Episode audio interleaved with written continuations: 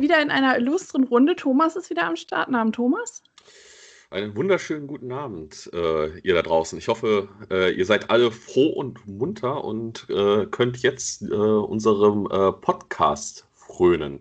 Geht's dir gut, Jenny? Mir geht's gut, ja. Und äh, wir haben heute auch wieder einen Gast für euch dabei, und zwar den Marcel. Äh, Namen Marcel. Servus, Jenny. Servus, Thomas. Hi. Wie geht's dir heute? Ach, ganz gut. Ich habe heute Urlaub. So, das ist oh, der erste Urlaubtag, das ist schön. Sehr schön, sehr schön. Ja, warum haben wir dich eingeladen? Marcel, du bist äh, Autor und äh, in der Hauptsache sind wir natürlich interessiert an deinem neuesten Werk. Äh, das da heißt Von der Scheune ins Rampenlicht, der Ursprung des Wrestlings. Und äh, ja, darüber und natürlich über das Wrestling wollen wir natürlich heute gerne mit dir sprechen. Und äh, ja, vielleicht erzählst du einfach mal so ein bisschen, ich weiß, das Buch ist noch relativ taufrisch. Ähm, ja, wie lange hast du dran gearbeitet zum Beispiel? Weil ich habe es jetzt fast durch. Äh, ich, es liegt noch hier und es ist schon ein ordentliches Werk. Also da hast du sehr viel recherchiert auf jeden Fall. Ja, definitiv. Ähm, ich glaube, die ersten Notizen und so weiter habe ich 2014 dafür gemacht. Ähm, und äh, so peu à peu habe ich mir äh, habe ich die Recherche halt betrieben, soweit es ging neben der eigentlichen Arbeit. Also hauptberuflich bin ich eigentlich Game Designer, ähm, das aber in einer äh, Teilzeit sozusagen, so dass ich noch für alle möglichen Buchprojekte noch irgendwie Zeit finden kann, um da zu schreiben und zu recherchieren. Und ja, das, ähm, das war mir eigentlich schon irgendwie so ein Herzensprojekt, dieses Buch zu schreiben, weil ich ich habe ja gesagt, 2014 habe ich mit den ersten Notizen angefangen, äh, weil mir niemand die Frage richtig beantworten konnte, woher das Wrestling kommt als solches. Und äh, auch ja, ein komplettes Geschichtsbuch des Wrestlings habe ich irgendwie nicht bei Amazon so gefunden. äh, und äh, wenn man wenn man das so mit einer DIY-Punkrock äh, Attitüde irgendwie betrachtet, dann geht es ja darum, so von wegen, okay, wenn es das nicht gibt, dann mache ich es mir einfach selber irgendwie. Äh, und habe dann angefangen, irgendwie die ersten Bücher zu sammeln und mich reinzulesen und durch Blogs äh, zu recherchieren und so weiter. Und da muss ich auch ehrlich sagen, dass ähm, der, der Fokus von äh, der Scheune ins Rampenlicht, ähm, der bezieht sich komplett auf, die, äh, auf Nordamerika erstmal so äh, auf die Ursprünge dort und macht zwar hier und da mal einen Ausflug nach England und nach Europa und äh, überall, wo es relevant sein könnte, so, aber es ist hauptsächlich Nordamerika. Und dadurch, dass Wrestling halt, wissen wir alle, in den USA am populärsten oder am verbreitesten ist, möchte ich sagen, einfach, äh, und gibt es da am meisten Literatur dazu. Und äh, da ist die Recherche sehr einfach. Ich kann hier an der Stelle schon sagen, ich arbeite auch schon an meinem nächsten Buch, bei dem ich mich komplett auf die Geschichte Europas widmen möchte. Äh, und zwar auch komplett. Also wenn mein Scope so optimistisch bleibt, wie er momentan ist, dann endet es damit, wie wir alle aus der Pandemie rauskommen und wie Wrestling nach der Pandemie äh, wieder äh, weitergeht, sozusagen. Ähm, und da ist die Arbeit, die Recherchearbeit schon ein bisschen schwieriger. So, mhm. da gibt es nicht so viel Literatur, ganz einfach. ja. ja, spannend auf jeden Fall, äh, ja, wie, wie lange dann doch so ein Entstehungs, äh, eine Entstehungsgeschichte ist. Und ähm, die, äh, ich muss sagen, es gibt zwei Zitate oder ein Zitat, das äh, wird auf jeden Fall in meinen Wortschatz aufgenommen, und zwar Spandex-Seifenoper, finde ich hervorragend. Ja. Es ist hervorragend. Es ist einfach, es trifft den Nagel auf den Kopf. Ich sage ja immer nur Schlüppis ne, zu, der, zu den mhm. Outfits, ne, so meine Redewendung, aber ich werde das jetzt ab sofort offiziell ersetzen. Das freut mich auf jeden Fall, wenn das jetzt ein geflügeltes Wort wird. Ein geflügeltes Wort, genau. Das ist ja auch besser als was. Es gibt ja, es gibt ja auch diesen Katalog halt äh, von einem gewissen Herrn McMahon, äh, wie mhm. ja die Kommentatoren zum Beispiel auch äh, die Sachen zu nennen haben. Ne? Ja. Weil es darf ja auch, ich weiß gar nicht, ob das immer noch aktuell ist, aber es war halt eine ganze Zeit lang mit. Das heißt nicht Wrestling, sondern In-Ring-Action. Und Sport Entertainment, genau. dürfen sagen. Sport Oder, Entertainment, ähm, ja. Die hat ja auch dann versucht Action Soap Opera, was ich halt, ja. äh, dann finde ich deinen Begriff auf jeden Fall wesentlich besser. Und wichtig ist ja auch, ne, wir dürfen nicht sagen der Gürtel, das ist der Titel ne, und der Titelträger. Ja, das ist, ähm, also was Vokabular angeht, äh, natürlich deutlich prägend, so, äh, wenn man da irgendwie Marktmonopol hat und dementsprechend halt irgendwie die Sprache auch mitprägen kann. Aber äh, ja, da sieht man halt immer noch, dass, äh, dass ihm doch nicht ganz Wrestling gehört. So, weil äh, manche Vokabeln kriegst du nicht raus aus den Köpfen und die bleiben halt auch tatsächlich dann Generationen weiter dabei drin. So, ja. Äh, das sieht man allein an, an dem Catchen. So, ja. Äh, ich glaube, die, die wen, den wenigsten ist bewusst, woher der Begriff Catchen eigentlich kommt. So. Äh, warum wir das hier in Deutschland als Synonym für Wrestling benutzen. So, ja. Dass das eigentlich einfach nur der Begriff für den Freistil-Ringkampf ist. Das, äh, beziehungsweise von Catch as Catch Can kommt. So, ja. Mhm. Äh, das ist wieder so ein äh, schöner, schönes Beispiel dafür, wie Sprache überlebt egal was man dem entgegengesetzt. So. Mhm. Also das, das ist auf jeden Fall in deinem Buch super erklärt. Äh, kann ich nur empfehlen. Also für mich war auch vieles, äh, wusste man, mhm. aber war auch super interessant. Ich meine, gut, du sagtest ja gerade auch, dass äh, es hauptsächlich Nordamerika äh, sozusagen behandelt wird in dem Buch. Es kommen natürlich einige Akteure äh, in die Geschichte rein, die halt von Europa kamen und dann darüber gegangen sind und äh, sich da halt versucht haben, Namen zu machen. Äh, aber für mich als großer, großer Fan des mexikanischen Wrestlings war auch der ich will jetzt nicht zu viel verraten, aber die, die, der Zusammenhang mit dem heutigen Lucha Libre sehr interessant. Ja, das äh, Kapitel musste meiner Meinung nach auf jeden Fall auch mit rein. So, ich habe zwar äh, für mich selber gesagt, so, ähm, ich schreibe das Buch bis zu dem Punkt, wo man sagen kann, okay, ich erkenne Wrestling als solches. So, ähm, das sind die Grundzüge. Das, so ist Wrestling entstanden. So, ansonsten hätte ich da wahrscheinlich das Fünffache eigentlich niederschreiben müssen. So, ja. Aber das Lucha Libre wollte ich als solches, obwohl es schon nach diesem Zeitraum spielt, ähm, auch mit reinbringen. Und das hat sich eigentlich ganz gut ergeben, weil äh, im Jahr der Veröffentlichung, also das Buch ist zwar etwas taufrisch, aber trotzdem, ich glaube, letztes Jahr oder vorletztes Jahr ist es rausgekommen so. Ähm, und in, äh, in dem Zeitraum kurz danach kam dann, äh, gab es in Stuttgart die Dragon Days. Da bin ich auch mit Teil im Organisationsteam. Und die Dragon Days, muss man dazu sagen, das ist ein, naja, ich möchte mal sagen, Nerd-Festival. Es ist ein Fantastik-Festival. Es ist ein Cross-Media-Festival. Es konzentriert sich jetzt aber, nie, es versteht sich nicht als Filmfestival oder als Comic-Festival oder so, sondern es geht eher um die Themen. So, also es gibt einen Klingonen-Themenabend oder es gibt einen Star Wars-Themenabend oder es gibt, äh, es gibt einen Ta Themenabend zu Doctor Who oder sonstiges. Äh, also es gibt für die verschiedensten Fandoms gibt es da halt dementsprechend Themenabende, wo dann halt ein Comiczeichner dazu äh, Live-Drawing macht, während äh, eine Schauspielerin äh, einen Text liest von dem berühmten Autor passend dazu und äh, bei The Walking Dead zum Beispiel hatten wir mal als Themenabend, äh, da hatten wir den Charlie Adler, den Zeichner von The Walking Dead da und passend dazu dann einen Zombie Walk und die Möglichkeit, sich äh, schminken zu lassen. Warum ich das Ganze erzähle, ist, äh, wir haben da äh, eine Partnerschaft mit dem Völkerkundemuseum in Stuttgart, mit äh, dem Lindenmuseum. Jedes Jahr, zu, passend zu einer Ausstellung, die sie haben, haben wir, äh, liefern wir einen Programmpunkt sozusagen. Und dass das jetzt Azteken waren und äh, Mayas, Azteken und Inkas, also ich glaube, das ist so einfach diese Bandbreite so, äh, war die große Überlegung so von wegen, was macht man da, also welches Phantom benutzt man da jetzt, so, ja. Ja, und da durfte ich mir einen kleinen Lebenstraum äh, erfüllen, indem ich dann meine erste eigene Wrestling-Show gebuckt habe und ähm, auch dann so ein 40-minütigen Vortrag über die Entstehung des Lucha Libres äh, halten durfte. Hervorragend. Da wäre ich gern dabei gewesen. Es war echt eine gute Show. Äh, wir hatten Rotation auf jeden Fall da, als jemanden, der auch äh, in Mexiko mittrainiert hat. Äh, wir hatten Ai Blanc, noch bevor er bei der WW, äh, WXW aufgetreten ist. Und ähm, wir hatten einen Stone Cold Steve Austin, beziehungsweise äh, Hell Kitty hieß dieser Charakter. Ähm, eine, stellt euch vor, eine Stone Cold Steve Austin Version von Hello Kitty. So. Okay. Äh, wir brauchten auf jeden Fall eine Maske in dem Match, deswegen auch, äh, also eine weitere Maske. Und wir hatten dann Marrow dabei. Bei den Damen hatten wir Maria Della Rosa gegen äh, ist eine, äh, ist eine Spanierin, super gut, ähm, tritt auf äh, regelmäßiger in, äh, in Japan an. Und äh, die hat gegen, äh, gegen äh, Nikki gekämpft, gegen äh, Nicky Fox, ne? Ja, genau. Ja, cool. Minishow. So, und da durfte ich einen Vortrag halten und ja, genau zu dem Thema. Die Zeichnungen im Buch, die stammen auch von dir, richtig?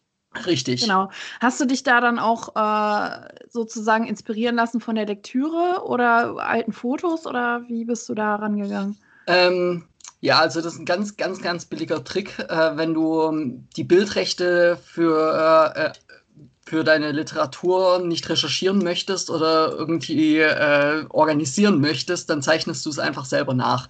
So, also es, äh, dass jedes einzelne Bild äh, in dem Buch äh, basiert auf einer realen Fotografie oder ähnlichem. So. Und alles, was ich gemacht habe, ist eine Strafur draus gemacht, sozusagen. Na gut, setze aber auch voraus, wie in deinem Fall, dass man da ein Talent für hat, sonst äh, bringt einem das halt auch nichts. Ne? So. Ja. Ich denke, fuck, ey, das ist genau das Richtige für mich. Also es ist nicht nur, weil es Wrestling, weil es quasi so alles hast du aufgezählt, was ich halt äh, gucke und äh, äh, deswegen, deswegen bin ich seit über acht neun Jahren da bei dieser Veranstaltung dabei, so in der Organisation und unterstütze die. Ja, also da kann ich auch gerne noch irgendwie im Nachgang äh, Material zukommen lassen und so weiter. Die Dragon Days sind auf jeden Fall äh, ein super Veranstalter und für mich auch, äh, ich habe sehr viel über Veranstaltungen als solches, Organisationen und so weiter äh, gelernt, allein da dabei zu sein.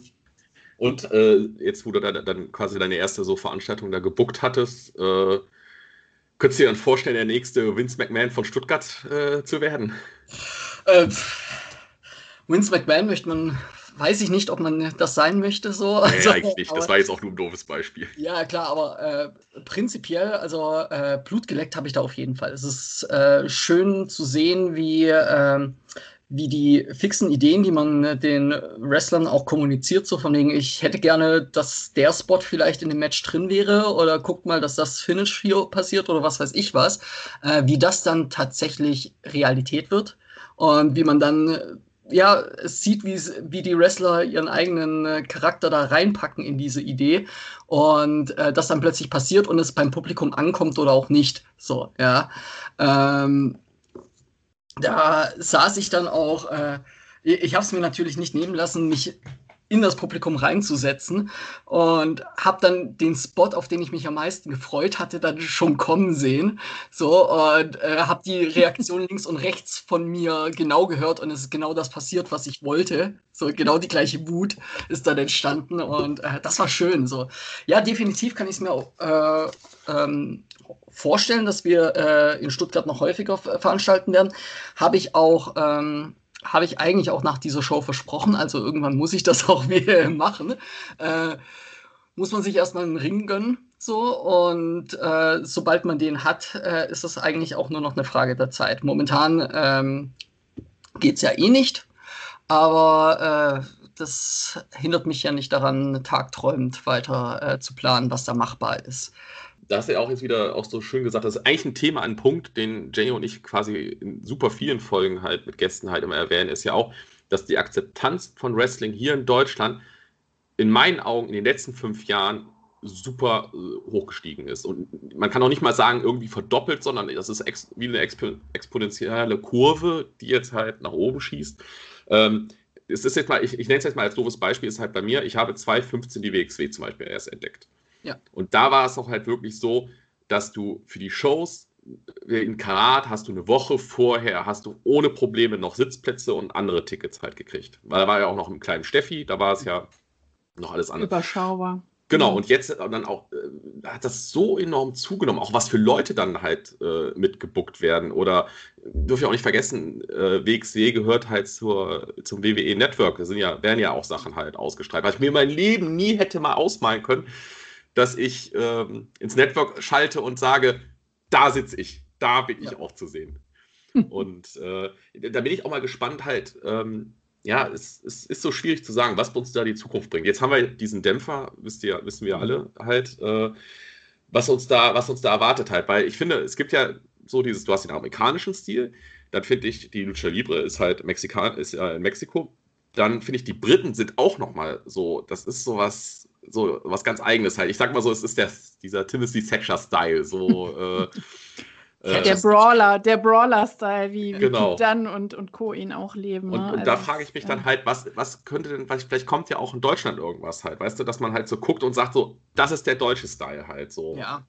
Also ich glaube, was auf jeden Fall irgendwie ähm, man als deutschen Style äh, bezeichnen kann, beziehungsweise da ist sehr viel Hybrid passiert oder ich würde mal sagen, dafür sind wir bekannt, ist eine gewisse Intensität so wie du sie auch im Japanischen hast. So.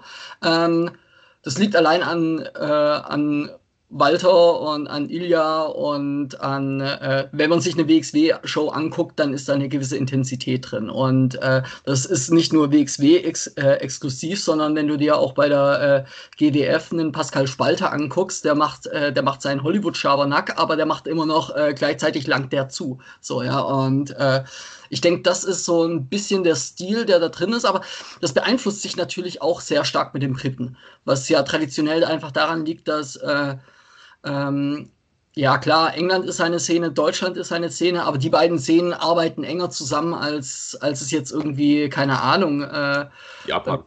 Äh, Japan. Genau. Zum Beispiel jetzt Japan so. ist ja wirklich, die habe ich auch vorhin vergessen, mich noch zu nennen eigentlich. Das ist ja auch so dieses, äh, dieses eigene halt. Ja, auch dazu ja, gut, aber ja, das, das Ding ist ja halt einfach auch, ne, dadurch, dass sich das alles äh, heutzutage ist halt Reisen einfacher, das war früher noch nicht so und das durch das Reisen und das ja, Vermischen von den ganzen Stilen, ne? Dann hast du Leute, die aus Österreich oder aus, aus UK dann in Japan wresteln, zwei, drei, vier Jahre, äh, oder ein Omega, der ewig in Japan gewrestelt hat, dann zurückgeht. Du siehst es einfach an dieser Handschrift, nenne ich sie jetzt mal, die sie mitbringen, äh, dass jeder da so seine, seine Themen mitbringt, ne? neben seiner eigenen Veranlagung und das, dadurch, dass die dann ja wieder zu anderen Promotions gehen, vermischt sich das mit der Zeit. Und sie haben auch wieder Schüler, denen sie Dinge beibringen. Und ich finde auch, klar, hast du immer noch hm. so die, wie Thomas sagt, du hast die Mexikaner, die Japaner, so mit ihren ganz eigenen Styles und ja, oder halt auch dieses sehr entertainment-lastige, glamouröse äh, US-Wrestling, was ja auch viel, also ich finde, da ist mir zum Beispiel so ein britisches roughes Wrestling lieber, weil die irgendwie echt sind. Also so empfinde ja. ich, dass das die irgendwie echter sind. Auch so, du kannst dich eher mit denen identifizieren. Und äh, gut, natürlich bei der WWE oder auch bei anderen Promotions hast du halt einfach diesen Glamour-Faktor, nenne ich ihn ja. jetzt mal. Also wenn du dir die Leute anguckst, da ist ja auch nichts mehr Natürliches irgendwie. Ne? Das ist halt auch echt so, sehr Ein künstlich und klar bringen die auch ihre Leistung, aber das ist halt dadurch irgendwie, das ist das Produkt anders. Ne? Ja. So. Und bei den Japanern hast du halt auch dieses sehr, ja, die verkleiden sich viel, die machen viel, es ist sehr bunt, es ist sehr laut, es ist sehr, ja, was die Kostüme angeht, sehr, ja, Manga, äh, in den Manga-Style angelehnt und das ist wieder eine ganz andere Welt, aber es vermischt sich halt sehr stark. Ne? Es vermischt sich aber halt auch sehr viel dadurch, dass ähm, dass wir jetzt momentan in einer Zeit sind, wo wir erstmals alles auf Knopfdruck parat haben. Also wenn ich japanisches Joshi möch sehen möchte, dann muss ich da einfach nur subscriben und habe da, was weiß ich, wie viele Monate äh, äh, Show dabei. So, ja, wenn ich äh, Progress möchte, wenn ich Lucha möchte, wenn ich das möchte, jenes möchte,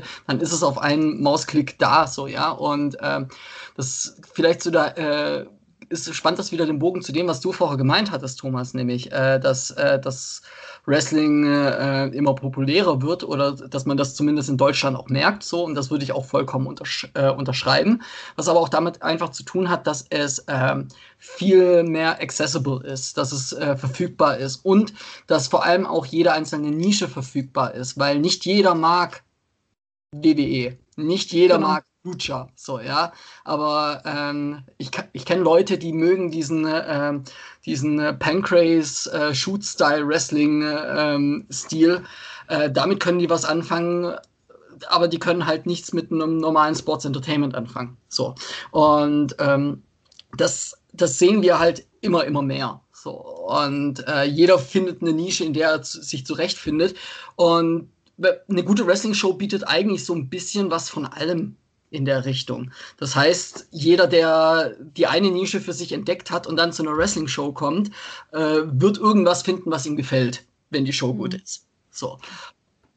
Was sind denn deine persönlichen Lieblingsgenres, äh, sag ich jetzt mal? Hast du da, sagst du auch so, hey, die Japaner haben es mir total angetan oder was, was, wofür schlägt denn dein Herz? Das ist komplett unterschiedlich. Also äh, ich bin vielleicht derjenige, der ähm, der rangeht und alles für sich ähm, wertschätzt, was, was er da bekommt, so, für das, was es ist. So, also ich bin äh, meiner Meinung nach mein Lieblingsmatch von diesem Mania-Wochenende war Walter gegen äh, Jumper. Das war phänomenal. So, das war, fand ich mit Abstand eigentlich auch sogar das Beste, äh, obwohl Bianca und Sascha es auch äh, gerockt haben wie noch was. Ähm, aber ich bin ich habe mich selber erwischt, wie ich jetzt vor Wochen äh, einen Makito-T-Shirt äh, gekauft habe, weil ich ihren Charakter so interessant und engaging finde und einfach mehr, mehr und mehr von diesem Charakter wissen möchte und von deren Entwicklung. Also das Joshi-Storytelling äh, hat es mir auch total angetan.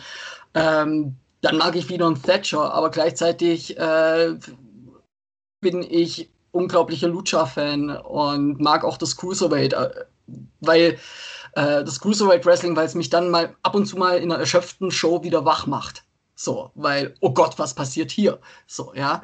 Äh, und das sind so diese kleinen Dinge, so diese kleinen Unterschiede zwischen den verschiedenen Arten des Wrestlings. Ähm, und ich glaube, es hat auch ein bisschen damit zu tun, dass ich mich halt wieder, äh, und jetzt komme ich wieder zurück zu meinem Buch. Natürlich, ich, ich, wäre, ich wäre schlecht im Promoten meines Buches, wenn ich nicht einfach immer wieder meinen Bogen finden würde. Äh, es liegt auch daran, dass ich, dass ich mich halt mit dem Herkunft von den verschiedenen Richtungen auseinandergesetzt habe und genau erkennen kann, woher das eigentlich im Lucha kommt, das ganze Akrobatische, und weiß, äh, warum die Briten so snack sind sozusagen und so ein bisschen mehr reinlegen. Und und äh, woher das und jenes kommt. So, das ist, mhm. ähm, das ist interessant zu beobachten, wie das einfach weiter fortgeführt wird. Und ich finde auch, äh, wenn man sich mit Wrestling-Geschichte auseinandersetzt, dann bereichert das eh insgesamt irgendwie ähm, das Erlebnis, das man da hat. Und das fängt an bei Cesaro, der sich King of Swing nennt und was mit dem Schwingen zu tun hat. Aber gleichzeitig muss man auch bedenken, dass die, der heimische Ringkampf aus der Schweiz ist das Schwingen. Das heißt so, ja. Und also, das kann mir niemand erzählen, dass Cesaro das nicht bewusst ist. So. Nee, das denke ich nicht. Das ja. hat er, das weiß die große weite Welt, weiß es nicht, aber er weiß es hier in seinem genau. ne, kleinen und Kopf das, und seinem Herz. Und das ergibt ja. vollkommen Sinn, so, ja. Und, äh, und es endet dort, wo JBL irgendwie einen Vergleich macht mit Dork Hackenschmidt gegen äh, Frank Gotch und äh, wahrscheinlich ein Prozent der Zuschauer überhaupt diese Namen schon mal gehört haben. Und, äh, und äh, wenn man aber weiß, was das eigentlich für ein Ding war, das war die größte, das, der größte Wrestling- Wettkampf zu seiner Zeit. So. Das war das erste Mal, dass irgendwie im fünfstelligen Bereich Zuschauer einen Wrestling-Kampf geguckt haben in den USA. Naja, so, vor allem ist es ja auch, äh, ne, für die, die es wissen, ein Adelsschlag, wenn JBL solche Vergleiche zieht. Also dann ja. weiß man ja, auf welches Podest derjenige, der da gerade wrestelt, gehoben wird. Ne? So ja. im Vergleich. Ja. Genau, also ist, lange Zeit galten die beiden einfach als die größten. So und äh, lange Zeit heißt halt von, äh, von 1890 ungefähr rum bis hin zu 1920. So, weil bis dahin gab es halt keinen wirklichen Superstar-Nachfolger für Frank Gotch. So, das, das, deswegen zieht sich der Name auch durch dieses Buch so ewig lang und deswegen mhm. habe ich so viel Zeit damit verbracht, den zu erklären. Aber weil ihr auch gerade vorher gemeint hattet, irgendwie wegen äh, Stuttgart äh, dort irgendwie weiter zu promoten. Ja, finde ich cool, finde ich auch gut. Historisch gesehen ist aber tatsächlich das Süden in Deutschland eher Brachland, was Wrestling angeht, im Vergleich zu dem, was im Norden angeht. Also wir hatten in, ähm, in Bremen und in Hannover hatten wir regelmäßig Wrestling-Turniere, die auch im fünfstelligen Bereich Leute über mehrere Wochentage hinzugefügt, äh, hergelockt haben, irgendwie in die Arena. So, ja. Und äh, naja, jeder Versuch irgendwie das äh, in, der, in den letzten Jahrzehnten irgendwie ähm, Wrestling in Stuttgart zu etablieren, ist so ein bisschen auch gescheitert. So, also WXW hat hier mal ähm, promoted, die haben sich eine größere Halle gesucht dafür, äh, die Halle haben sie nicht voll bekommen. So, das hat ein bisschen damit zu tun, dass äh, ich würde mal sagen, das Klischee des Spiel, äh, spießigen Schwabens, das existiert ein bisschen an der Stelle auch, weil die, äh, also ich habe eher das Gefühl, dass wenn ich ins Norddeutsche gehe oder ähm, nach NRW oder so, dass die Menschen, wenn ich denen von Wrestling erzähle, durchaus mehr damit anfangen können, als jetzt hier im Süden und in meinem Bekanntenkreis oder was auch immer. So. Mit diesem ja. Phänomen, dass man sich irgendwie abspricht und dass man gemeinsam eine Show macht und dass das, äh, dass, äh, dass das trotzdem interessant sein kann, auch wenn äh, alle Beteiligten wissen, wie es ausgeht. So. Ja, und da, und da bin ich halt froh drüber, dass wir diese Zeit nicht mehr haben halt, ne? Weißt du, ähm, es gab halt wirklich eine Zeit, ne, da, mhm. da, da, durftest du nicht sagen, dass du Wrestling, also doch, du kannst sagen, dass du Wrestling-Fan bist, aber wenn du das so gesagt hast, also ja, ja, ich gucke ja auch dieses, dieses Catchen und so, ne, das ist dann mhm. immer so, als ob du so, als ob du einen sexuellen Fetisch auf einmal deinen Freunden halt offenbarst halt, ne, dass die auch dann so hinkommen, so nach der Art so, echt, seit, seit wann ist das denn schon so und so und äh, was ich auch froh bin, dass wir nicht mehr dieses haben, weißt du, äh, früher durftest du ja immer anhören, wenn du gesagt hast, ey, äh, ich gucke jetzt Mania, dann das ist doch eh alles gestellt. Da weiß doch, dann war ich so, ja, Mann, es ist gescriptet, es ist aber eine verdammt geile Show. Ich weiß das Ergebnis nicht und äh, wie ich ja immer schön dann als Beispiel dann auch mal sage, ey, guck dir einen Boxkampf an. Ein Boxkampf kann nach fünf Minuten vorbei sein. Und dann fünf Minuten? ist da keine. Fünf Sekunden. Ja, da, da ist dann keine Spannung, kein gar nichts gewesen. Ja. Und äh, dafür habe ich dann ein Heidengeld bezahlt. Ja. Und äh, da bin ich halt wirklich einfach froh, dass man das halt nicht mehr hat. Und das auch in meinem Bekanntenkreis habe ich das auch bei ganz vielen halt so, die dann auch eher noch offen sind. Ne? Die dann auch mal sagen, okay, dann, dann äh, komme ich mal mit zur WXW oder ähm, guck mir halt äh, übers Network bei mir, äh, guckt man sich dann irgendeine, irgendeine Mania an halt so. Und dann hast du auch ganz viele, die dann so da sitzen und dann sagen, nicht sagen, äh, das ist ja blöd, sondern die sitzen da und sagen, das ist ja fantastisch. Ja, also ich habe auch ähm, das Argument habe ich auch sehr häufig gehört und das mit dem Fetisch kann ich auch nur so unterstreichen. Mhm. Ähm, mein Argument war dann meistens so von wegen, ja komm, gibst dem Ganzen eine Chance, ich zahle das Bier. Äh, und äh, meistens haben wir dann über den Beamer gemeinsam Mania angeguckt oder den Royal Rumble.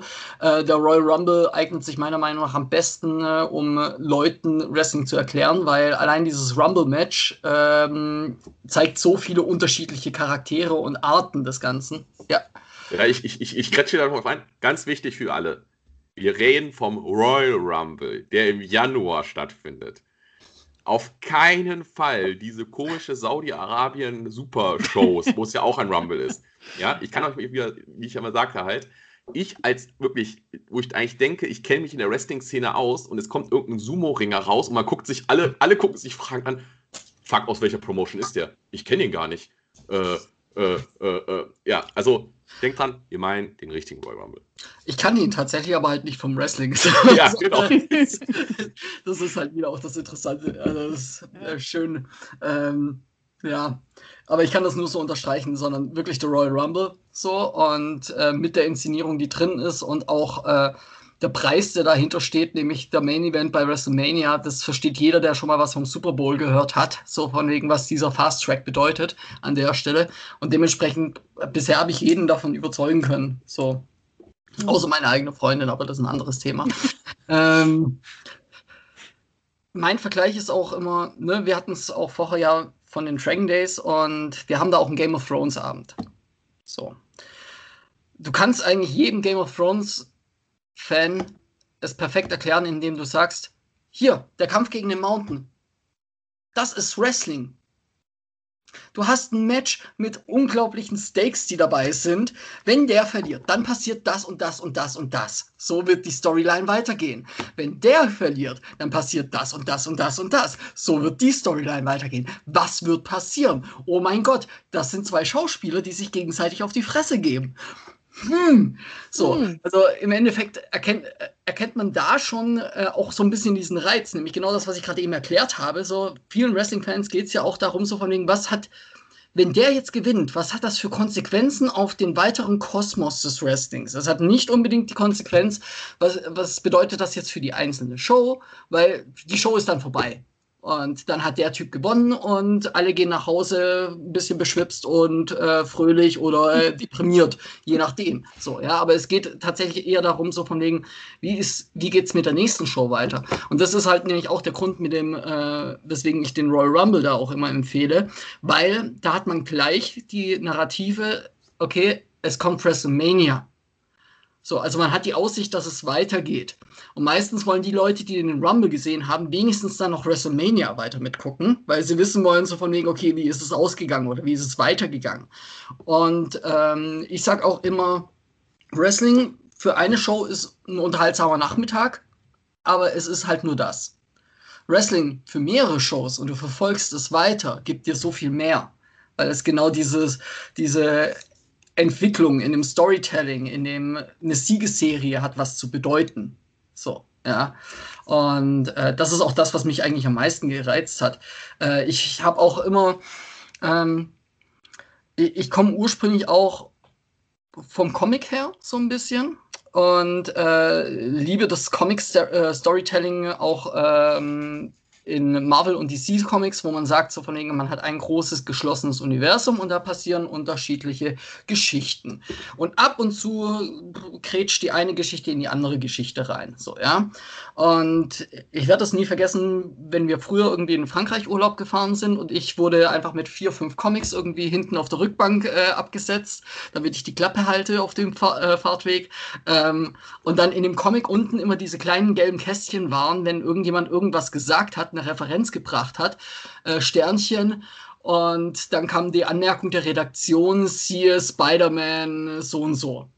Okay, ich müsste Spider-Man lesen, weil das würde mein, mein Erlebnis bereichern. Und so ist es eigentlich mit Wrestling. Wenn ich die eine Show gesehen habe, dann kann ich darauf referieren später und habe ein besseres Erlebnis von dem Gesamten. So auf jeden Fall, da muss man aber jetzt wieder dann, eigentlich muss man ja dann sagen, die Promotions sind halt die Verlage, also der Verlag ist, ist Marvel halt zum Beispiel, das Marvel-Universum, ja. DC-Universum, weil das, das Schwierige ist ja, was wir beim Wrestling ja halt haben, ist, dass ja die Leute ja auch manchmal in verschiedenen Promotion auftreten. Mhm. Und äh, gerade in Deutschland hatten wir es ja auch dann teilweise gehabt, halt, dass dann in, in Promotion XY sind auf einmal zwei ein Tech-Team und Best Buddies. In einer anderen Promotion sind die aber Todfeinde. Ja. Oder ja. wie ich immer Jenny als Beispiel auch immer gerne genannt hatte, ist ja auch wie die Akzeptanz von den Leuten. Also ja, Akzeptanz ist das falsche Wort, aber. Ja, aber wie, äh, die, wie, die, wie die ankommen beim Publikum ja, auch. Das ist schon die Akzeptanz. Also das halt beste eine, Beispiel war Baby Allison. Genau, ne? Baby Allison. Die wird in Oberhausen komplett als, als Heel ausgebuht mhm. und äh, ist halt wirklich der Heel. Ist aber dann ähm, in anderen Promotion, was war das jetzt nochmal, die wir da in hatten? Frankfurt, ja. Ja, genau, in Frankfurt. Home, Home ja. Ist die, da guckst du dir Videos an und denkst dir, das auch so, was, was, Moment mal, ist das wirklich Baby Allison? Halt, die wird ja total angefeuert. Die gehen ja, ja. Die gehen ja ab wie, ja. wie, wie Schwitzkatze. Naja, ja. aber das ist ja halt auch, ne, das hatten wir ja bei Niki auch, dass sie halt sagte, Niki Foxley war ja auch schon mal bei uns, sie halt sagte, ne, bei, dem, bei der einen Promotion brauchen sie gerade einen Heal, dann bin ich halt der Heal und in der anderen äh, Show bin ich dann halt äh, das Face und muss natürlich komplett anders und ja, habe aber teilweise die gleichen Gegnerinnen vor mir oder die gleichen Tech-Teams, die ich da bilden muss. Das ist halt dann, klar, für den Fan natürlich dann immer ein bisschen ja, bedürftig, ne? Wir haben ja auch die Möglichkeit, ähm, wie du ja auch schon sagtest, halt mit diesem Abrufen halt. Ne? Wir haben ja. ja. wirklich über, ich muss jetzt das WWE Network jetzt mal in dem Fall nennen, halt dann, wo ich dann äh, beim Rumble dann zum Beispiel, gut, es wird leider auch immer weniger, weil halt ist leider so, die Leute werden älter, die können halt keine Matches mehr von früher halt so wirken wie jetzt. Mhm. Aber du siehst halt Leute und bist dann, wer ist das? Aha. Ich gucke mir aber jetzt mal ein altes Match halt von, ach krass, Okay, das ist ja. aber, äh, und da habe ich auch mal das Gefühl bei vielen meiner Freunde, dass das so, wenn ich mit denen mal, wenn ähm, die halt dann mal vorbeikommen und ins Network gucken und ich sage, hey, wir gucken uns jetzt mal zum Beispiel Undertaker gegen Mankind im äh, Hell in the Cell Match halt an. Ja. Äh, dann machen die echt große Augen und so, ach krass, okay. Dann, gut, dann muss man immer bremsen und sagen, ja, ja, das war früher so hart. Das ist heute ja. ein bisschen kinderfreundlicher. Heute ja, wird das Bild grau gemacht, wenn einer blutet. Ja, genau. ja, das ist ähm, äh, Wrestling-Fans dann auch noch zu erklären, dass es solche Sachen wie die Attitude-Era gab und also dass es verschiedene Zeitabschnitte gibt, in denen Wrestling auch unterschiedlich präsentiert wurde, weil es einfach äh, ein anderer Zeitgeist war. Das ist, das ist natürlich auch nochmal eine Ebene, das ist eine Diskussion, mit, die kann man dann führen, wenn sie, wenn sie das Grundprinzip verstanden haben, so ungefähr so, ja.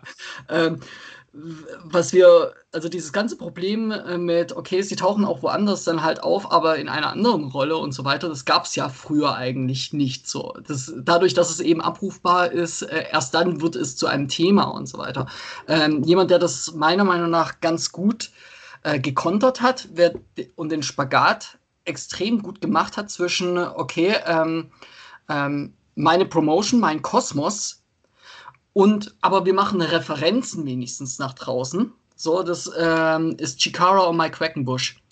Wenn man sich die Arbeit von Chikara anguckt, Chikara versteht sich als Marvel-Universum.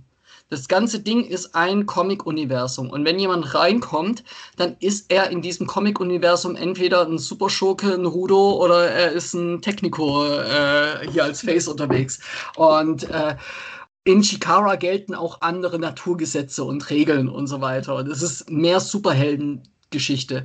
Ähm, ich kann etliche Storylines erzählen, bei denen äh, man richtig merkt, wie dieses Superhelden- und Superschurken-Thema sich da durchzieht durch das Ganze. Aber ein Beispiel ist, äh, ist die, ähm, die, äh, das Stable gewesen, die Bruderschaft des Kreuzes. Und die hieß in Chikara auch wirklich die Bruderschaft des Kreuzes. So, und das war Claudio Castagnoli, das Kreuz, ne? Äh, und äh, mit Chris Hero zusammen, weil Chris Hero sein Tag-Team-Partner war, für hier Kings of Wrestling. Aber dann auch Ares, so der von der Swiss Money Holding äh, und auch das Kreuz wieder dabei war. So und, ähm, und die haben sich halt irgendwie so auch als äh, die Perfektion gesehen und die, als die Könige des Ganzen und haben so ein äh, so ein bisschen germanische Mythologie mit reingebracht und Rammstein als Theme gehabt und so weiter und äh, äh, großartiges Storytelling, äh, das da mit drin war. Und es wurden halt immer wieder Sachen referiert auf äh, Promotions aus, außerhalb. Sarah, Sarah Del Rey war mit, Mitglied bei äh, Chikara, bei der Bruderschaft des Kreuzes, weil die halt die Beziehung innerhalb von Ring of Honor zu den Kings of Wrestling hatte. So, ähm, was dann aber in dem Chikara-Kontext wieder vollkommen Sinn gemacht hat. Das ist übrigens auch einer der Gründe, warum ich Eddie Kingston so sehr liebe. In diesem ganzen Comic-Verein den, die, äh, den hier Chikara dargestellt hat, wo du Los Ice Creams hattest und äh, äh, die, die Ameisen und so weiter, kommt Eddie Kingston rein und ist einfach ein, ich bin Eddie Kingston. So, ich bin einfach nur der toughste Son of a Bitch. Und er war auch meiner Meinung nach der Chikara-Champion. So, also er ist dann einfach auch der, äh, der brauchte kein Gimmick und war dadurch der größte Badass, weil er eben kein Character war. So an der Stelle. Ja, das hast du auch eh, das hast du ja auch jetzt viel halt, ne? Wenn ich jetzt wieder an meine, an, äh, an meine Jugend zurückdenke, hattest du die klare Rollenverteilung halt. Ja. Ich sag mal, du hattest Big Bossman, das war ein Polizist, mhm. der halt fürs Gute eingetreten ist. Ja. Gut, Hulk Hogan kann ich jetzt schwer sagen. Hulk Hogan ist halt Hulk Hogan gewesen halt, ne? Dann ja. hast du den Mountie gehabt, der war halt ein Mountie. Die Bushwackers, die irgendwelche ähm, Hinterwäldler darstellen sollen. Das ist ja, und jetzt hast du ja wirklich so, du hast ja immer noch, dass es dann auch so krasse Rollen gibt, halt, mhm. wo du wirklich sagst, so, okay, das wird jetzt aber auch echt überspitzt dargestellt, aber auch ja. so dieses Glaubwürdige, so dieses so, ja klar, das ist jetzt äh, ein Typ, so Eddie Kingston finde ich jetzt ist, ist ein gutes Beispiel halt, der, ja. ich könnte mir gar nicht vorstellen, wie der, wie der halt im Real Life ist, aber weil ich das auch nicht sagen möchte halt, weil äh, ich möchte in dem Kosmos so bleiben, ich möchte, ich äh, finde das dem Wrestler gegenüber nicht fair, wenn ich den ja in seinem Realleben halt irgendwie versuche dann einzudringen halt, weil ne, es gibt ja bestimmt Leute halt, äh, ich sage das mal als Beispiel, Brock Lesnar. Ja, ja. Da denke ich jedes Mal so, boah, das ist ja, das ist bestimmt privat ein richtiges Arschloch. Und anderen denke ich mir aber auch so, das kann ich ja gar nicht sagen. A, kenne ich ihn nicht. Ja. Und es kann ja vielleicht sein, dass, dass der so gut ist, dass der halt einfach der netteste Dude von, von allen halt äh, irgendwie ist halt. Ne? Ist er anscheinend. So, ja, also siehst du, es ist halt. Ne, und, und, naja, ähm, wobei da gab es ja auch, da hatte sich doch der Mox so drüber aufgeregt, dass der meinte, so, der hätte sich, ich weiß nicht mehr welches Match, hatte er auch ein Titelmatch gegen ihn, war das auch bei Mania oder was? Das der meinte ja, äh, genau, wo er dann auch sagte, 31. so. Genau, wo er dann auch sagte, so, ey, weißt du, das ist so ein Match, da musst du dich auch mal drauf vorbereiten und äh, der war halt einfach, ja, nee, war da irgendwie nicht so verfügbar. Es ist WrestleMania 32 gewesen. Aber da sind noch ein paar andere Geschichten. War auf jeden Fall Mania, aber ich weiß und auch nicht mehr, welches hat nämlich war, da auch äh, was wegen Betrunkenheit, also nicht am Match, sondern bei irgendeiner Party. Und deswegen ist das nämlich das, das, das so krasse, was ja so ein krasses Hardcore-Match werden sollte, ist ja dann komplett. Aber, aber ich will auf Eddie Kingston jetzt nochmal zurückkommen. JD kennt halt die Geschichte. Wir haben, ich habe halt Eddie Kingston halt bei der WXW beim 16 Karat Gold das letzte Mal überhaupt zum ersten Mal kennengelernt halt. Ne? Und so überraschender bin ich dann halt, ihn jetzt halt bei AEW halt auch noch zu sehen. Ja. Und ich habe auch noch so vorgestellt, was bei dem so passen würde, ist auch dann, der steht mit so, am besten mit so einem Wohnmobil, was halt schon, keine Ahnung, die zweite Generation halt äh, bewohnt, ne? kommt früh morgens raus, macht sich erstmal so eine Fluppe an und sagt so, jo, Jungs, in 15 Minuten habe ich, hab ich, hab ich, mein, hab ich meinen Kampf und geht los, trinkt noch ein Bierchen wahrscheinlich am besten und, äh, und ja, ist halt, unter, ist halt unterwegs halt. Großartiger Charakter und ich würde aber auch sagen, so, was ihn halt so stark gemacht hat bei Shikara meiner Meinung nach, ist eben, dass er der einzige Nicht-Charakter war. Dadurch. So, ja. Äh, Chikara hat noch ganz andere Sachen, die sehr comic-mäßig sind. Die hatten Zeitreise-Storylines mit drin, wo dann ein Charakter fragt, so von wegen, ist dieses Match schon passiert? So, was? Nein, warum? Und er sieht halt nach Endzeit aus, dieser Charakter, der dann da auftaucht und plötzlich geht's Licht aus und, und so weiter. Also, äh, sie hatten ma magische Artefakte mit drin, so, ähm, wo ein Wrestler dann die Kontrolle über einen anderen haben konnte, aber nur einmal. Und wenn er das einsetzt, dann bedeutet, gibt es immer einen mega Fluch sozusagen auf denjenigen, der es einsetzt. Also äh, im Endeffekt, ich könnte jetzt Thomas kontrollieren, würde aber für mich, sich für mich irgendwann in der Zukunft extrem rächen. So. Okay, das ist jetzt schon verwirrend. Ja, aber ich glaube, das muss man sich äh, nochmal angucken. Und gleichzeitig also, total komplett. familienfreundlich. So, mhm. ja, also oh, gleichzeitig ist es halt immer irgendwie, ähm, ich glaube, Kinder unter zehn Jahren haben freien Eintritt und solche Späße gehabt. Keine Ahnung, äh, lehne ich mich vielleicht auch aus dem Fenster, aber ähm, auf jeden Fall wirklich Zielgruppe Family und äh, Spaß und allem drum und dran. Ja, Über Chikara könnte ich auch eigentlich ein eigenes Buch schreiben. So. Ja, es, es, ist ja auch immer, äh, wo ich jetzt gerade ganz doll dran denken muss, ist halt mein letztes äh, World Tech äh, League Wochenende, mhm. was der noch weiter zurückliegt halt. Und ähm, das war halt ein Abend halt, wo ich mal denke, wow, da habe ich ein Matches, die storytechnisch sehr wichtig waren und halt auch äh, weitergebracht haben. Ich hatte halt technisch sehr viele gute Sachen, weil mhm. ich meine, da war auch Setcher gegen ähm, Thatcher gegen Guns. Ja, genau, weil da hat ganz, glaube ich, den Titel ja gekriegt halt. Ne? Mhm. Und halt, äh, aber auch noch dann dieses Turn, wieder diesen, diesen, diesen Wettkampf ja halt dabei gehabt. Aber mhm. dann auch dazwischen dann halt, muss ich jetzt, weil, weil du jetzt auch gerade über, über, solche Sachen halt redest, so ein Fun-Match äh, von mhm. Andy mit ähm, den, äh, hier, wie heißen sie nochmal? Ich würde jetzt Hot und Spicy sagen, aber es ist nicht Hot und Spicy. Nee, äh, die, ähm, Anti-Fun Police. ja, die Anti-Fun Police. Ja, aber da war doch noch, da waren doch noch die beiden hier von, äh, Du meinst JFK. Ja, JFK. Damals JFK. noch der Francis und ja. der und der ähm, Jay Skillet, so, genau. Und das war halt so ein Fun-Match. Und ey, wirklich, wir haben da gesessen und die hatten Tränen in den Augen, weil es halt so absurd ist, wenn halt Andy auf einmal dieses imaginäre Maschinengewehr halt rausholt. Und am Ende war es ja dann auch, das Match war vorbei und es war halt nicht dieses klassische äh, ah, du siehst, wie der Verlierer verletzt äh, aus dem Ring ja. geht und ausgebuht wird am besten noch oder, ne, sondern das wurde ja dann wie, wie ein Film dargestellt halt. Dann kamen nochmal alle so auf die Bühne, haben sich nochmal verbeugt und ja, äh, ja es ist halt, äh, ich denke, da ist auch dann wieder der Punkt, was du gesagt hast, halt ähm, dieses Durchmischte, dass du auch für jeden dann irgendwie was hast, dass du halt mhm. sagen kannst, oder ist halt das Spaß für den einen, der halt, ne, dann hast du vielleicht den anderen, der halt technisch total abgeht und sagt dann, ja, es ist ja total langweilig, weil äh, das ist über, kann aber voll unrealistisch und ja, ich meine, das ist ja auch erst äh, in den 1920ern so wirklich entstanden, dass es diese richtigen Wrestling-Cards gab, wo man sagt so von wegen, okay, wir präsentieren euch fünf Kämpfe und wir können auch davon ausgehen, dass alle fünf Kämpfe an diesem Abend gezeigt werden. So, das, das war vor 1923 war das nicht so. Also äh, Jenny wird wahrscheinlich äh, jetzt nicken, ja. Ähm, in, in meinem Buch sind Kämpfe, die sind sechs Stunden gegangen oder neun Stunden so, ja. Ähm, einfach auch aus dem Prinzip heraus, umso länger ein Kampf geht, umso länger kann auf diesen Kampf gesetzt werden. Und Wrestler haben hauptsächlich da, äh, damals ihr Geld damit verdient, äh, dass sie Leute hatten, die für sie auf sich oder gegen sich wetten. So, ja, also die hatten Wettbeteiligung, die wollten einfach nur so viel Geld wie möglich ja. rausholen. Und wenn dann ein Kampf neun Stunden geht, ähm, das hat dann auch zu der ersten riesigen Flaute im Wrestling geführt, weil die Leute einfach nicht mehr das Sitzfleisch hatten, um irgendwie so lange irgendwie zwei Leuten zuzugucken, die ein, wo es einfach stagniert. So an der Stelle, ja. weil die können ja auch nicht neun Stunden äh, Hochleistung bringen. Ja. So. ja. vor allem zeigen sie dann wahrscheinlich auch immer wieder ihre üblichen Moves und ihre üblichen Dinge, die ja. sie sozusagen immer wieder abspielen in einer neuen Reihenfolge. Und dann irgendwann ist es, also, also ich, ich wäre da auch gegangen.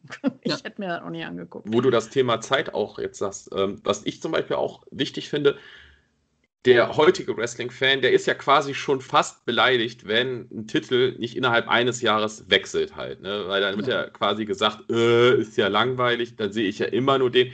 Und das ist ja auch was, was ja früher ganz anders war. Ich kann jetzt nicht so weit zurückgehen, wo wir gerade von gesprochen haben, aber ich, ich, mir fällt jetzt zum Beispiel Bruno San Martino an. Ey, der ja. Typ, der hat mal neun Jahre den, den Titel durchgehend gehalten. Neun Jahre. In neun Jahren gibt es Promotions, die entstehen, äh, wieder eingehen, sie, sich als eine neue Promotion wieder äh, auferstehen und am besten danach nochmal eingehen halt. Das kann man ja gar nicht durchhalten. Luthes, Luthes zum Beispiel ist auch einer der längsten und amtierendsten Champions, so ist auch eine Legende dadurch ähm, gewesen und das hast du früher natürlich viel häufiger gehabt, weil große Kämpfe gab, gab es dann aber auch seltener. So, das muss man halt auch dazu sehen. So, mhm. ja, äh, wenn ein Kampf wirklich ein Draw war, dann, äh, dann wurde der halt auch ein halbes Jahr lang promoted, bis, mhm. bis es dann diesen Kampf gab. So, ja, und ähm, dass man von jetzt geht man wieder zurück zu Hackenschmidt und Gottsch, ja, dass man bei denen sagt, so von denen, das ist die erste große, richtig krasse Rivalität im Wrestling und die beiden haben nur zweimal gegeneinander gekämpft. So. Das ist das, das sagt schon einiges aus und da lagen auch teilweise einiges an Zeit irgendwie dazwischen so, aber das hat sich halt über die Jahre aufgebaut. Der eine hat Europa dominiert, bis er England dominiert hat, bis er in der USA aufgeschlagen ist und dort dominiert hat so und der andere hat einfach äh, ist die Blaupause des US-Wrestlers gewesen zu der Zeit, so, äh, mit allen schmutzigen Tricks, die damit dazugehörten, so, ja. Ja, ich habe ich hab für die Zeit tatsächlich auch so ein bisschen so, so, so ein romantisches Auge dafür gewonnen. Äh, ich meine, äh, man kann ja. Äh, man kann ja nie genau sagen, so von wegen, ob das jetzt äh, ein Shoot war, ein echter Kampf oder ob das jetzt abgesprochener Work war. Ähm, das, das kann man historisch gar nicht mehr nachvollziehen. So. Man geht inzwischen davon aus, dass es 50-50 war. So, also, ähm, dass man in der Regel zusammengearbeitet hat, aber ab und zu war es vielleicht für den einen doch besser fürs Geschäft, wenn er dieses, diesen Kampf gewonnen hätte. Und dann wurde sich ausgetestet. So, ja. Und äh, das führt zu ganz unterschiedlichen Berichten wie von Leuten, die sich extra ähm, äh, drei Tage oder vier Tage vor dem Kampf nochmal rasieren, und zwar auch Arme und was weiß ich was, damit dann Stoppeln da sind, die dann wirklich schmerzhaft auf der Haut des Gegners irgendwie äh, wie Sandpapier wirken und so weiter. Äh, lauter solche Tricks und so kleine Kniffe, die da drin, die, äh, über die berichtet wurden, wo ich denke so von wegen, wow, das, das, ist definitiv eine andere Welt. Das, das sind immer noch diese, das sind irgendwo immer noch die gleichen Journeyman, die gleichen Leute, die von einem Ort zum anderen reisen, um dort ein Publikum zu haben und für dieses Publikum aufzutreten und so weiter. Aber gleichzeitig auch irgendwie eine ganz andere Brut an äh, Sadisten, die, die da drin sind, äh, gewesen sind. Ne, so, ein, so ein Charakter wie Thatcher, zumindest so wie er porträtiert interpretiert wird, äh, hätte da perfekt reingepasst. Und deswegen ist er ja. auch meiner Meinung nach so der noch der perfektere äh, Ringkampf. Teilnehmer noch besser als es ein Bartel und ein, äh, also ein Junior und ein Walter irgendwie gewesen wären, weil Thatcher tatsächlich noch mal so, so, so noch einen Schritt weiter in die Vergangenheit geht. So. Wobei, weiter würde ich jetzt schon noch sagen, halt so auch von, von seinem Auftreten und von seinem Aussehen hat er ja wirklich dieses, ja. Ich, ich, muss jetzt dazu sagen, das Match, was du jetzt gerade da genannt hast, von welchem Jahr reden wir jetzt halt? Äh, ist, die große Industrialisierung war schon, oder? Äh? Ja, also, also wir, wir reden, also äh, Gottsch gegen Hackenschmidt war 1908, 6, okay. ungefähr so. Ähm, das, aber es hat so in der, äh, mit der zweiten Hälfte des 19. Jahrhunderts hat äh, wirklich das Wrestling als solches angefangen, so, ja. Und ein Walter würde ich eher jetzt in den, äh, in den Berufsringkampf sozusagen reinversetzen, der irgendwie so zwischen den 20ern und 30ern Ja, genau, so. genau, so hätte ich ihn auch. Den könntest du in eine Zeitmaschine packen und genau. es, würde, es würde keinem was auffallen halt. Pack aber den Thatcher noch mit rein. Ja. Bitte? Pack den Thatcher noch mit rein, läuft. Die beiden. Ja, aber den also, Fetcher würde ich zum Beispiel jetzt halt um die Jahrhundertwende ansetzen. So. Also der wäre noch äh, rustikaler. So aber wisst ihr, wer sich dazu gesellen müsste? Pete Dunn. Pete mhm. Dunn, finde ich, oh kommt oh, ja. auch und, und Message Mountain, die Jungs, die können auch mit, mit antreten. Also die passen für mich auch perfekt dann in diese, in diese Zeit. Total, vor allem, also ähm, die beiden Mustache Mountain Jungs passen total auch in dieses Vaudeville-Genre, ähm, ja. das äh, Wrestling auch hatte. Also sehr viel ist da halt irgendwie, äh, die meisten Bühnen waren halt auch irgendwie Theaterhäuser und Opern und so weiter. Also ähm, nochmal ein ganz anderes Publikum. Und da passt natürlich diese Mustache nochmal rein, aber auch die Art und Weise, wie sie sich im Ring geben, teilweise ja. sehr. Ja. Aber das ist das Brust raus ja, und genau. stolzieren und das ist sehr, sehr passend für das englische Ring, so in den Opernhäusern und so. Aber das wirkt ja bei denen halt auch wirklich äh, real. Also ich sag mal ja. so, ich habe das denen halt abgenommen, weil du, ich, jetzt hast du äh, gerade einen Begriff eingeworfen, wo ich nämlich an die Ward Villains nämlich denken musste. Ja. Wo ich halt merke, nein, das ist wieder künstlich. Das ist dieses, äh, mhm. wie in einem Vergnügungspark halt, wie ich mir sich das vorstelle und nicht, ja, rough echt oder so. Weil aber wenn wir gerade bei dem Wort Willens sind, ganz ja. kurz reingekrätscht, wie heißen die beiden? Ähm, Simon, Simon Gotch, Gotch und, und Aiden äh, English. Ja. Aiden English, genau. Genau. Simon Gotch, Simon ne? fällt euch was auf? Gotch ja. hat sich schön den äh, Frank Gotch als Vorlage genommen. Also Simon Gotch selber trainiert auch Catches Catch Can und äh, die ganzen Leute, die Catches Catch Can selber trainieren, so ein Josh Barnett und so weiter, die sind auch sehr und auch eine Shayna Baszler, äh, die sind sehr erpicht auf, äh, auf ihre Wrestling-Geschichte, weil nämlich äh, gerade Catch as Catch Can ist, kannst du eigentlich sehr ähnlich mit Brazilian Jiu-Jitsu sehen, bloß dass ähm, Catch as Catch Can eher die gewalttätigere Variante davon ist. So, also so, so ist zumindest das Selbstbild. Und sehr viel, was man heutzutage im Brazilian Jiu-Jitsu hat, hatte man eigentlich schon um die Jahrhundertwende im Catch as Catch Can als regulären Move drin. So, ja. Ähm, das heißt aber auch, jeder, jeder Catch-Wrestler, der, äh, der das halt auch als äh, MMA, als Grappling-Disziplin macht, äh, muss sich halt immer irgendwie dieses Fake-Wrestling-Argument anhören. Und ist dementsprechend, also würde ich einfach den Herrschaften und Damen unterstellen, äh, umso mehr erpicht darauf zu sagen, nein, nein, nein, Moment, das war schon immer so. Äh, und wir haben das wir haben hier die Pionierarbeit geleistet. So, ja. Äh, wenn man Shayna Baslers äh, Bücherregal anguckt, dann sieht das aus wie meins. Das sind genauso viele Fantasy-Romane drin, äh, wie aber auch irgendwie Wrestling-historische Bücher. So. Ich weiß auf jeden Fall, dass, ähm, ich habe das nämlich auch schon mal in einem Interview gehört, dass Simon Gotch definitiv von Frank Gotch den Namen hat. Äh, es hätte auch von Carl Gotch kommen können, aber Carl Gotch wiederum hat den Namen von Frank Gotch auch. Also der heißt eigentlich auch anders. So, ja. Und Carl Gotch ist wiederum der, der äh, ist, ohne den wäre ja das japanische Wrestling wahrscheinlich nicht so strong-stylig, wie es ist. So, also der hat äh, der hat ähm, das Catchers Catch Can mit nach Japan gebracht und hat dort äh, trainiert, die ganzen Leute. Suzuki ist ein äh, Schüler von Karl Gotch gewesen. So. Der erfolgreichste deutsche Wrestling-Export, würde ich mal sagen. In einem Abschnitt geht es um Ernennungen, Titel, also eine mhm. Weitergabe eines Titels im Sinne von, äh, ich ernenne jemanden. Ich hatte da irgendwie dann gedacht, es gibt ja diesen FTW-Titel, den jetzt der Brian Cage äh, geerbt mhm. hat, ja, ja. und äh, da musste ich irgendwie an dieses äh, Thema denken, weil ja, halt auch, ne, hier, nimm ihn, äh, du bist der Richtige und er hat ihn ja bis jetzt nicht einmal ausgekämpft. Ich glaube er nicht. rennt mit dem Ding rum aber er, er, er, tut nichts damit. Er hält ihn halt immer nur schön in die Kamera. Aber äh, Tess hat ihm gesagt, hier, du bist jetzt hier der legitime Nachfolger und mach, ja. Und das finde ich ehrlich gesagt, weil da könnte AW oder wo auch immer, auf welcher Plattform das immer dann sein kann, könnte das ja mal ausgekämpft werden, ne?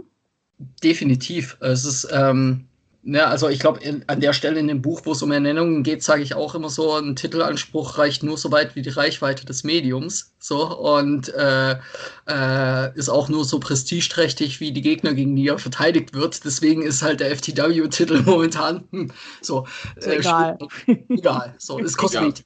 Es gab ja auch den, darf ja nicht vergessen, jetzt, ich, jetzt kommt wieder ich halt mit dem Mainstreaming halt, was ist mit dem Million-Dollar-Titel vom Million-Dollar-Man zum Beispiel ja, halt, ne? Den können sie auch damit ranstellen, Und klar. da weiß ich, da kann ich mich erinnern, das muss auf, ich glaube, das war entweder eine SummerSlam-Promo oder von einer Mania. Ich habe die auf YouTube mal entdeckt halt, wo ja ähm, WWE ja gerne mal aus der alten Riege ja irgendwie Parod äh, irgendwelche parodischen äh, Einlagen auffallen, äh, auffallen lässt. Und da hatte nämlich, äh, irgendeine Dame hatte nämlich den Million-Dollar-Titel die ganze Zeit gehabt halt. Und dann hat halt äh, ähm, Dusty hat halt äh, mit Gold Dust irgendwie eine Falle gestellt, damit dann halt Kelly Kelly irgendwie so ein, ja. so ein Netz auf die geworfen hat halt und dann hat äh, Ted DiBiase den Titel halt sich geholt und hat ihn seinem Jungen ja gegeben halt. Ne? Ja. Und der hat ja auch noch gesagt halt, äh, das ist, ist nicht prestigetechnisch genug für mich. Ich möchte mir den halt verdienen und nicht einfach geschenkt kriegen. Mhm.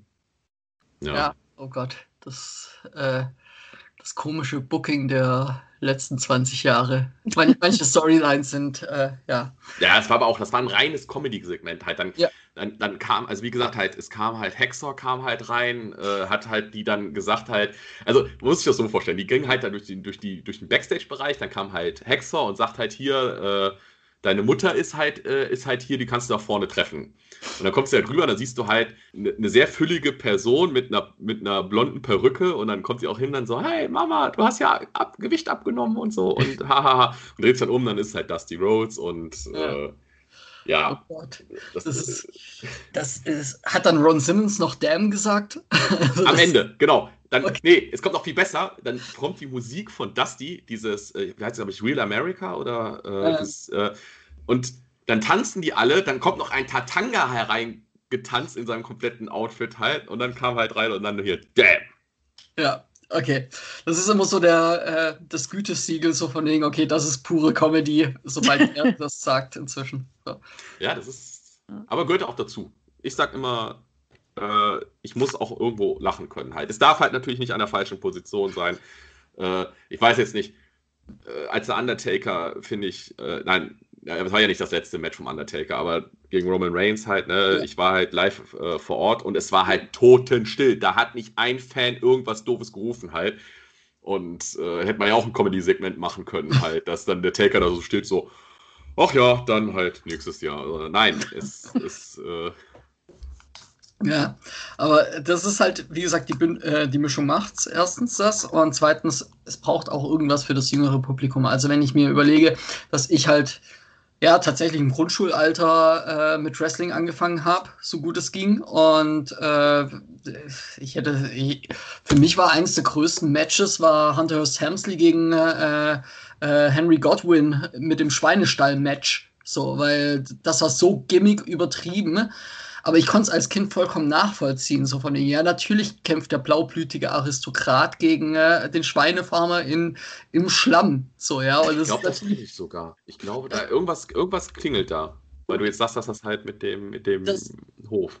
Das ist ganz übles äh, 90er Jahre Comic WWF äh, Booking. Das ist das ist wirklich äh, sehr hart, aber wie gesagt, also das Grundschulkind hat sich darüber gefreut. So, ja. Und das Grundschulkind sitzt jetzt hier und findet Wrestling immer noch gut mit 35 Jahren. Also, also hat die WWF damals doch irgendwas richtig gemacht. Richtig, richtig. Ne? Und ich glaube ich glaube auch, dass sie heute noch einiges richtig machen. So, ich würde nicht sagen alles so und ich würde auch nicht sagen das meiste, aber sie machen einiges richtig. Und ähm, ähm, weil du es auch vorher gemeint hattest, Thomas, man merkt so einen Aufschwung in Deutschland. So, ja, natürlich, weil, ähm, weil die Zielgruppe Kinder sind und ähm, sobald irgendwie, ähm, äh, sobald du Kinder hast, hast du auch plötzlich irgendwie nicht nur Merchandise, sondern du hast Sticker-Alben und was weiß ich was, die plötzlich in den Bahnhofskiosken auftauchen. Und du hast Kinder, die sich auf dem Schulweg darüber unterhalten. Und es gibt nichts, was, äh, also ich glaube, du kannst einen neuen Fan nicht leichter gewinnen als in dem Kinderalter, weil da ist es dem Kind noch sowas von scheißegal, ob das abgesprochen ist oder nicht. Ja. Natürlich. Aber ich, ich, ich, muss jetzt mal einwerfen, es sind nicht nur die Kinder halt. Weißt du, ich, ja, ich bin auch immer noch zu, meinen, äh, zu meinem Kiosk gepilgert äh, in den vergangenen Jahren, wenn dann irgendwie neue Sammelkarten rausgekommen sind und äh, ja. andere ja, Sachen.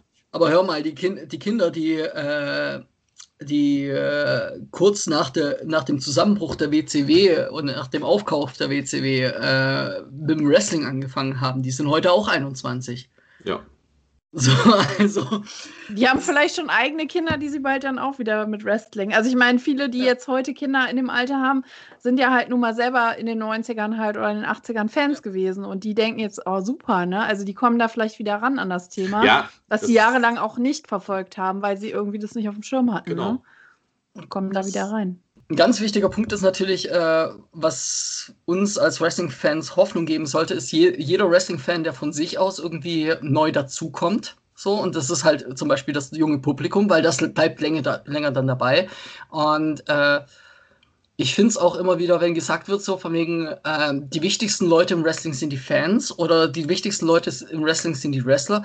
Ich bin tatsächlich der kontroversen Meinung, die wichtigsten Leute im Wrestling sind die Promoter weil ohne die gäbe es für die Wrestler keine, keine Show, um aufzutreten, für Wrestling-Fans keinen Ort, um zu dieser Show zu gehen und dadurch auch nicht die Möglichkeit, selber Wrestling live zu äh, erleben und, äh, und da, ohne das würde es halt irgendwie am äh, wird's halt am schwierigsten, weil Wrestling ist halt live irgendwie am besten. So. Ähm, live und mit Freunden. So. Mhm. Ich meine, ich vermisse das Karat so schmerzhaft. So. Oh, ja weil das ist halt eine Halle, alles Wrestling-Fans, man hat Spaß, man schaltet sein Hirn aus und äh, gönnt sich das einfach so, ja. ja. Äh, und das ist nochmal was komplett anderes, als wenn ich alleine Wrestling gucke. Das ist immer, ich komme mir immer auch ein bisschen komisch vor, wenn ich Wrestling alleine zu Hause gucke. Äh, muss, ich, muss ich ganz ehrlich gestehen, es hat so ein bisschen, ich, ich möchte nicht sagen pornografisches, aber es hat schon. es ist es ist halt irgendwie so, als ob ich etwas tun würde, was ich eigentlich nicht alleine tun sollte. So. Ja, aber es fehlt ja auch dieses Fachsimpeln halt, ne? Ja. Gerade die Wrestling-Fans halt. Was, was machen wir immer? Ähm, wir, wir, müssen sitzen, alles wir kommentieren. Sitzen, genau, es wird dann erstmal alles kommentiert und ja. da kommt dann, was ich ja immer klassischermäßig sage, am Ende kommt ja immer, äh, ist ja ein doofes Match, weil es ist genauso eingetroffen, wie ich es vorhergesehen habe. Ja. Oder man sagt, äh, das ist ein doofes Match, weil es ist, äh, es ist was anderes passiert, was ich nicht erwartet habe, wo ich ja dann hingehe. Nein, nein, das ist aber komplett unrealistisch. In meiner, in meiner Punkteskala hat nämlich Brock Lesnar eine Stärke von so und so und ein Roman Reigns hat eine Stärke von so und so. Das geht ja gar nicht. Genau. würde aber gerne noch zum, zum, zum Abschluss, würde ich noch gerne eine Sache sagen, weil das finde ich halt was ganz, ganz Wichtiges, was ich äh, jetzt noch als These noch mit am Schluss äh, sagen würde, ist, ähm, wie du gerade sagtest, die Kinder. Ich habe das Gefühl, gerade dass auch Wrestling jetzt wieder so populär wird, weil die, die früher Kinder waren und das geguckt haben, weil, müssen wir leider sagen, früher waren das halt hauptsächlich wirklich die Kinder, ja, mhm. sind jetzt erwachsen und haben eigene Kinder. Das heißt, was machst du? Du erinnerst dich wieder zurück und denkst, ach, Moment, das war doch total toll, das würde ich doch mal einen kleinen zeigen. Das ist in ganz, ganz vielen Bereichen, ist das mir jetzt mal aufgefallen äh, Zeichentrickserien aus, unser, aus den 80ern und 90ern sind in den letzten zwei Jahren so vermehrt auf DVD und auf Blu-ray wieder erschienen, wo es davor hieß, das wird niemals irgendwie jetzt rauskommen, wie Mask, Saber Rider und so, weil jetzt halt die Leute alt genug sind, sich wieder zurückerinnern und wieder dieses schöne Gefühl von früher nochmal haben wollen und muss man jetzt dazu sagen, jetzt das Geld haben, um sowas kaufen zu können. Nostalgie ist mächtig. Das ja. Nostalgie ist mächtig. Und Wrestling verbindet, wie wir immer so schön sagen. Genau. Wrestling verbindet. Ja, in diesem Sinne, wir könnten jetzt noch hier stundenlang weiter quatschen, aber mit Blick auf die Uhr müssen wir leider für heute uns verabschieden. Vielleicht ja, ja nach der Pandemie können wir uns ja nochmal, äh, wenn wir spätestens beim nächsten Karat werden wir uns wahrscheinlich dann ehen. mal sehen. So, äh, aber wie gesagt, ich bin gerne auch wieder für weitere Gespräche und Schabernack äh, zu haben. Äh, ich glaube, ihr habt gemerkt, ich kann, ich kann über das Thema sehr viel reden. so, und, äh, da kommen wir sehr, sehr gerne drauf zurück, weil wir ja auch immer mal wieder Dinge haben, wo es dann halt um spezielle Themen geht, wie zum Beispiel Merch oder halt, ja, die gute alte Zeit. Ähm, also da, da werden wir sehr gerne drauf zurückkommen. Wir verlinken dich gerne, wir verlinken gerne dein Buch nochmal äh, für jeden, der das, äh, der jetzt äh, Lust bekommen hat, da mal selber reinzulesen. Kann es nur jedem ans Herz legen. Ja. Einstimmiges Nick. Ja, genau. War der Werbeblock genug? Den finde ich super. Der Werbeblock. Dann äh, würde ich sagen, sind wir durch für heute und äh, ja, bleibt alle gesund und munter und äh, bis bald. Bis bald.